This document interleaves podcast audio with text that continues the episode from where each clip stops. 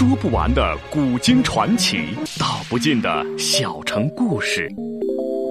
有声的阅读，无限的感动。小说联播。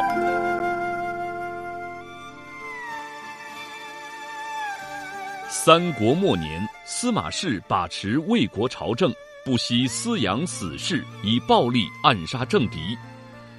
浑浊的世道，让名动天下的竹林七贤也难独善其身，深深卷入其中。请听吴畏撰写的《中国古代大案探奇录之竹林七贤》，由时代播讲。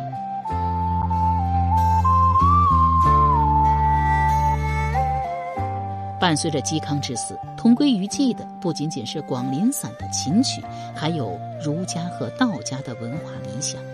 从汉末东汉名士李英、陈蕃，到建安名士孔融、荀彧，再到正式名士何晏、夏侯玄，最后到竹林名士嵇康、吕安，名士们为了理想、公义、人格尊严和精神自由，表现出了铮铮傲骨，却也以付出生命的惨痛代价退出了历史的舞台。这一过程也是古代文人群体人格形成的关键时期。不幸的是，士大夫的文化基因开始迅速向奴性转变。到嵇康流尽了最后一滴血的时候，儒道两家批判非正义社会现实的真正精神完全湮灭了。此后的名士风骨完全逝去，只剩下了流于表面的风度和风流。景元三年正月初一，按照汉魏制度，是朝廷会见各郡上计吏，也就是向朝廷报告一郡税收的官员的日子。天气虽然寒冷，魏国的实际掌权者司马昭却格外兴奋。他等待这一天已经很久了。这一天，他要召见来自河内郡的上计吏。这当然不仅仅因为河内是司马氏的故乡，也不是因为河内是死去的嵇康寓居地，而是来自河内郡的上计吏，恰恰是嵇康生前最要好的朋友向秀。向秀声名在竹林七贤中不算突出，但他却是最了解嵇康、最支持嵇康的知己。早在竹林之游时，向秀曾经与嵇康有一场关于道家养生的大辩论。嵇康认为养生要义在于清心寡欲，抑制欲望，放弃功名之心；向秀则认为人生下来就有好高骛远、好逸恶劳的本性，所以追求富贵显贵才是天下正道。向秀虽然有这套理论，却始终没有步入仕途。追名逐利。事实上，自结识起，向秀就一直义无反顾的追随着挚友嵇康的足迹。即使后来曹爽、何晏被杀，嵇康因曹魏驸马身份一度陷入危机时，他也依旧不离不弃。只有最深的相知，才有最长的相守，才有这份男人间沉默而温暖的关怀。这一天对向秀来说，则是格外沉重的日子。虽然自嵇康死后，他也经历过撕心裂肺、恍思若狂的艰难岁月，但他在道义上从来没有感到像今天这样沉痛。他知道，他走向魏阙，离开的不仅仅是林泉，还有老友嵇康的志向。这次会见起初并不愉快。司马昭很清楚向秀与嵇康的关系，也很清楚向秀志在竹林，对出仕没有任何兴趣。但他就是要看到竹林名士匍匐在自己脚下。嵇康被杀后没过几天，司马昭就派地方官员去推荐尚未从巨大悲痛中缓过来的向秀入仕。也许向秀从老友之死上意识到。世事已经不可为，最终屈服在司马氏淫威下，同意出仕。此即后世史书中所记：“后康被诛，秀遂师徒。”但这次推荐向秀带有更多的政治意味，并不意味着赏识。所以，打从一开始，司马昭就是抱着嘲讽的态度，一见面就问道：“文有积山之志，何以在此啊？”积山之志，就是用以称誉不愿在乱世做官的人。此话意为：听说你向秀像隐居箕山的许由一样清高，又怎会在这里？向秀回答道：“以为朝父许由捐介之事，未达瑶心，其足夺目。”意思是说，我认为朝父许由清高得近于迂腐，并不了解尧帝求贤若渴的用心，所以隐居的生活并不值得羡慕。司马昭听了很是开心。向秀如此回答，大概从嵇康的悲剧命运中意识到了个体最终无法与社会对抗，所以采取了刻意迎合司马昭心理的态度。在横行无阻的政治暴力下，生命就像浮尘一样卑微而轻贱。会见结束后，向秀被留在京师任散骑侍郎一职。正式上任前，他先回了趟河内。不过，并不是回怀县老家，而是去了山阳嵇康故居。这就是后世所言“为了忘却的纪念”，他要去向死难的老友做最后的道别。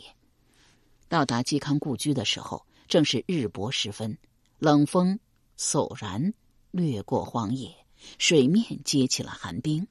嵇康妻子儿女早年已迁居他乡，宅邸已经成为了。穷巷空庐，远远望去，就像废弃的坟茔一样凄凉。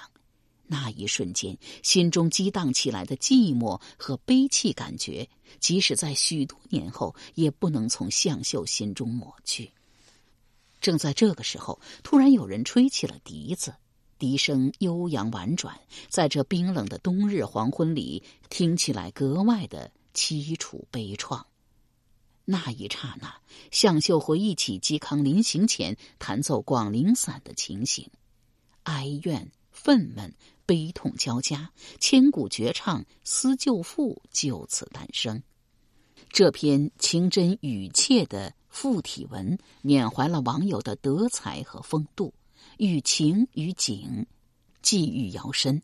尤其这寥寥几行字。欲言还休，刚刚开头便又匆忙结束。闪烁的文字的背后，正是欲结者痛彻心扉的痛苦与悲哀，令人唏嘘感叹。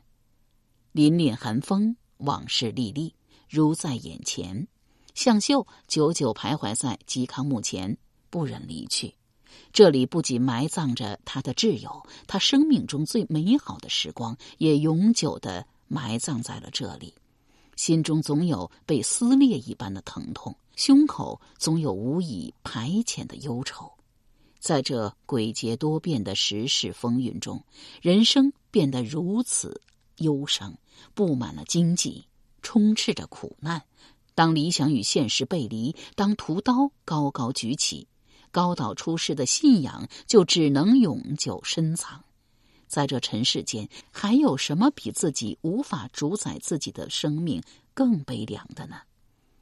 滚滚长江东流水，浪花淘尽英雄。正当向秀徘徊挣扎的时候，时局也在发生着重要变化。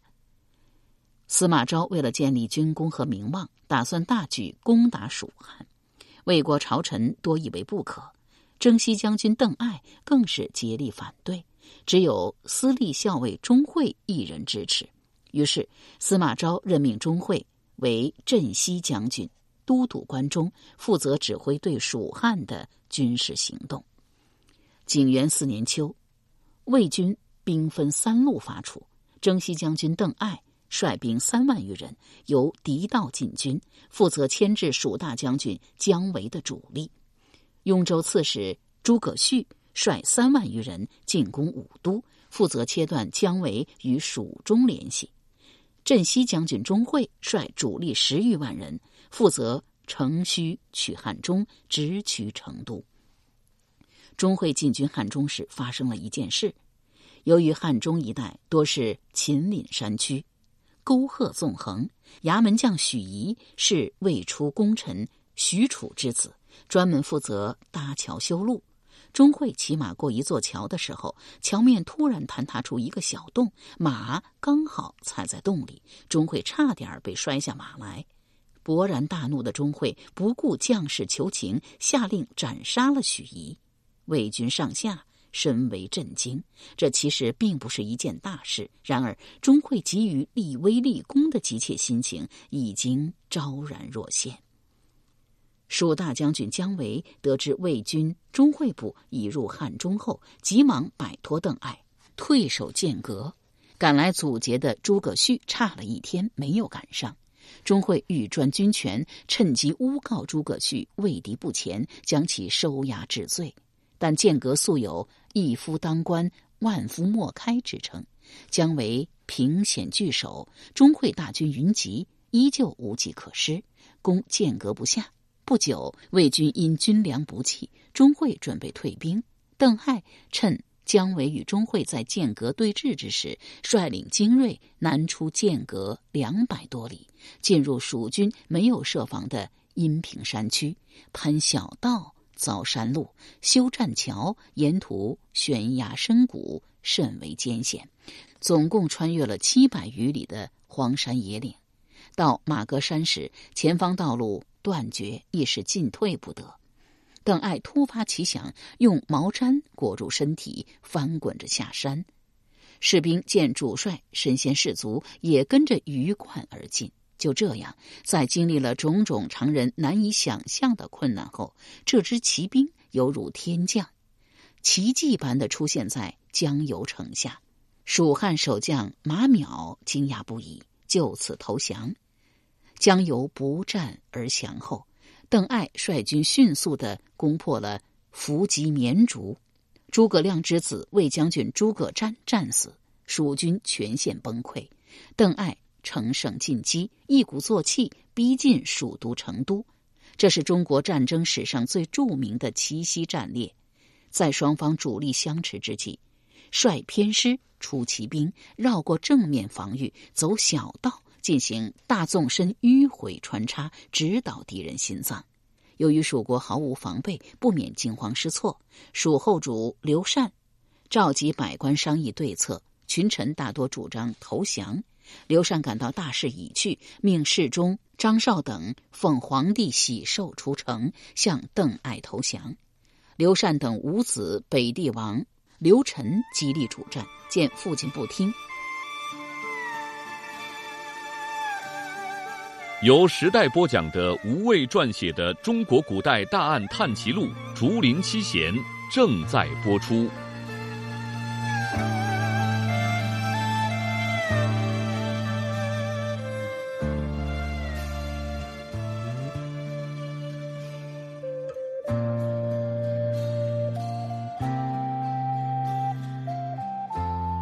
在蜀先主刘备昭烈庙。大哭一场后，杀死妻儿，自杀身亡。刘禅又派太仆蒋先下诏令前方主帅姜维投降。姜维接到诏书后，无可奈何，只好到钟会军中投降。蜀汉至此灭亡，蜀二十八万户、九十四万人，甲士十余万，吏四万人，以及无数金银、锦旗、彩绢、谷物等，均为魏国所有，实力大增。尤其是魏国从此占据长江上游，对下游的东吴形成巨大的威胁，而这一战也为司马昭劳足了政治资本，为其日后篡夺魏国皇帝之位奠定了坚实的基础。魏国灭蜀之役，邓艾功不可没。然而，正如老子所言：“福兮祸之所伏，祸兮福之所倚。”这场不世军功为他引来了杀身之祸。胜利的消息传到了魏都洛阳后，司马昭欣喜若狂，立即上表让魏帝下诏书褒奖邓艾功绩，认为邓艾的功劳已经超过了昔日的韩信、周亚夫等名将。邓艾由此升为太尉，而邓艾立此奇功，自己也深感骄傲，常常夸耀，引以为荣。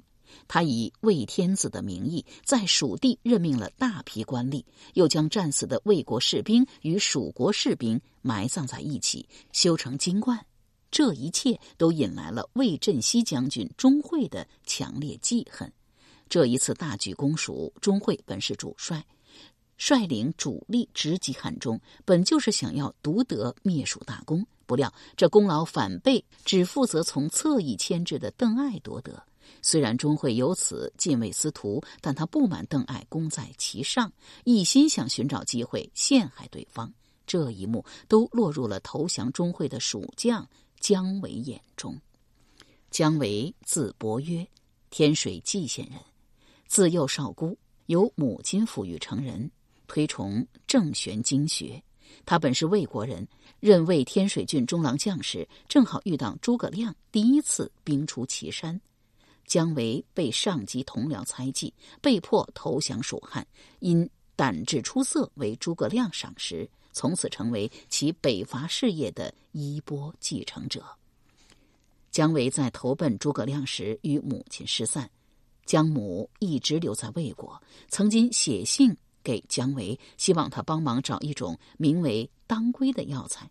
所谓当归，自然是寓意姜维当设法归还魏国。然而姜维回信说：“良田百顷，不在一亩，但在致远，不在当归也。”姜维本非蜀人，脱身蜀国，为了完成诸葛亮遗愿，不断兴兵北伐，劳民伤财，却没有大的战绩。所以在蜀国颇遭猜忌和掣肘，加上楚国后主刘禅软弱于暗，软弱于暗，朝内宦官黄皓专权，即使如姜维这般被誉为凉州上士的人，也是无回天之力。但他投降钟会时，并非真心投降，而是伺机而动，以陆仪身份潜伏在钟会身边的蜀国密探费运，亦与姜维。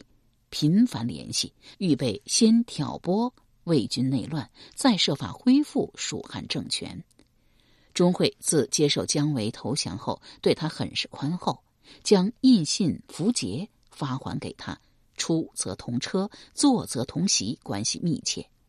钟会个人十分赏识姜维才华，曾经对人道：“姜维和我们中原的名士相比，就连诸葛诞、夏侯玄都不能超过他。”姜维得到费运提醒，意识到钟会不仅要与邓艾争功，且怀有更大的意志野心，就有意从中挑拨。曾试探问道：“自淮南平叛以来，君运筹帷幄，算无一策。司马氏的强盛都是赖君之力。今日君又平定蜀国，威德震天，民众颂扬，但毕竟功高盖主。”君再回洛阳，恐怕不那么安全了。不如效法昔日范蠡，泛舟江湖，从此隐姓埋名，也许啊，还尚可保全功名及性命。钟会何等聪明，对姜维的弦外之音自然心领神会，但他不敢公然表露野心，知道君扯得太远了，我做不到。况且为今之道，也不仅仅只这一条路。姜维道。君当然能找到其他路，不必我多言。既然野心蠢蠢欲动，对钟会而言，最大的障碍当然是实在成都的邓艾。刚好此刻司马昭对邓艾擅自惩治拜官很不高兴，特意让监军魏冠告诫邓艾道：“有事应当报请，不应独断专行。”邓艾居功自恃，上书为自己申辩。又提出要留兵蜀中，更加引发了司马昭的猜忌。钟会趁机向司马昭秘密告发邓艾有意谋反，又派人截获了邓艾送往洛阳的张表文书。钟会本是书法大家，后世梁武帝萧衍称赞其书有十二意，意多奇妙，又擅长模仿笔迹，曾以假书信招降权益等东吴名将。这次他故技重施，模仿邓艾笔记，伪造了另一封文书，言辞极为不公。司马昭接到后勃然大怒，立即下令钟会率领大军入成都逮捕邓艾。钟会有意派监军魏冠先进城捉拿邓艾，本打算让魏冠部。与邓艾部自相残杀后，再收渔翁之利。但魏冠老奸巨猾，用欺骗的手段逮捕了邓艾，又假装同情邓艾，遣散了闻讯赶来的邓艾部将。钟会抵达成都后，先派人将邓艾押往洛阳。他自己则紧锣密鼓的开始密谋反叛。监军魏冠看出苗头不对，自称病重，卧床不起。钟会更加肆无忌惮，不料疑心极重的司马昭已经有所戒备，暗中护军贾充率一万步骑入蜀进占乐城，随即亲率十万大军进驻长安。钟会仓促之下，扣押了魏军所有的将领，并出示事先伪造的郭太后遗诏，称郭太后临死前留下诏书，要废除司马昭。魏将一时不知所措。姜维建议钟会杀掉被扣将领，钟会迟疑之时，消息走漏，魏军各营官兵蜂拥赶来营救本部将领。攻城内外一场激战后，钟会以数百部属。被当场杀死，姜维被分尸。据说其胆大如鸡卵。魏官兵犹不解恨，赶去将蜀太子刘瑞和姜维妻子一并诛杀。钟会伐蜀前，司马昭夫人王元姬曾经说过：“钟会见利忘义，好为事端，宠过必乱，不可大任。”辛宪英也曾与侄子杨姑谈论说。钟会做事大胆放肆，不是处于人臣的长久之道，恐怕他会有二心呐。其子杨秀在钟会军中当参军，杨秀素来佩服母亲见识，便向司马昭请辞，但司马昭不准。辛宪英遂道：“去吧，但要提高警觉。一个君子入则至孝于亲，出则至节于国。”在职思其所思，在义思其所利，不要令父母为他忧虑。在军旅之间，可以救你一命的只有人数。杨秀谨记母言，后因曾劝阻钟会谋反，得以全身而归，并封关内侯。竹林七贤之一的王戎与钟会交好，钟会伐蜀也曾经向王戎问计。王戎说。道家有这样的话：“坐而不居功，建立功业不难，保住功业就难了。”等到钟会身败名裂，时人均佩服王戎见解非凡。钟会被杀后，魏军失去控制，大肆在成都城中劫掠，直到装病的监军魏冠出来主事，局势才逐渐安定下来。邓艾部将也追上了囚车，救出邓艾，准备迎还成都。但之前魏冠曾与钟会一起诬陷邓艾，生怕留有后患，派人在途中偷袭，杀死邓艾父子。这桩冤狱就此石沉大海。邓艾在洛阳的家属也受到牵连，儿子被杀，妻子和孙子发配西域。见之者垂泣，闻之者叹息。直到太史九年，西晋朝廷才恢复邓艾的名节。并拔擢其孙邓郎为郎中。邓艾出兵蜀汉前，曾梦见自己坐在山上眺望着流水，于是向田鲁护军艾绍请教梦境的暗示。艾绍说：“按照易卦，山上有水叫简卦，简利西南，不利东北。您这次去，即使能取胜蜀汉，恐怕也难以反国呀。”后来果然一如所料，而按照魏国律法，谋反者当族诛。早先钟会之兄钟毓曾告诉司马昭，称弟弟钟会有野心。司马昭当时并不相信，许诺将来果真如此的话，不累积钟氏一门。当时钟毓已经病亡，司马昭遵守诺言，对钟毓子嗣网开一面。钟会死后。化名陆仪的费玉亦被乱兵杀死。他费尽心机要保全蜀国，之前曾挑起魏帝曹髦与司马昭相斗，又怂恿钟会除掉嵇康，意图在魏国制造内乱。然司马氏实力太强，曹髦与嵇康之死虽起了波澜，却不足以阻止魏国西进的步伐。他跟在钟会身边，不断派心腹将魏国军情密报蜀汉大将军姜维，却不想邓艾以骑兵兵临成都城下，蜀主刘禅举城投降。当真是人算不如天算，一切努力都化作了泡影。陆仪身份并未败露，表面上仍是钟会亲信，名列钟氏同党，亦在族诛之列。郭丽作为陆仪妻子，本来该判斩首。司马昭因郭父郭修之故，特别赦免了郭立，但陆仪之子陆林并不在赦免之列，须得处死。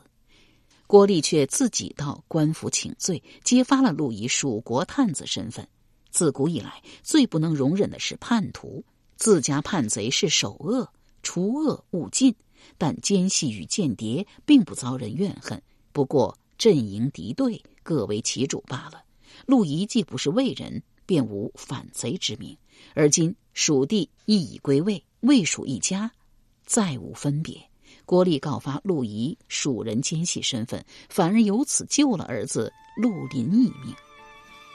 由时代播讲的无畏系列小说《竹林七贤》，今天就播送到这里，请明天继续收听。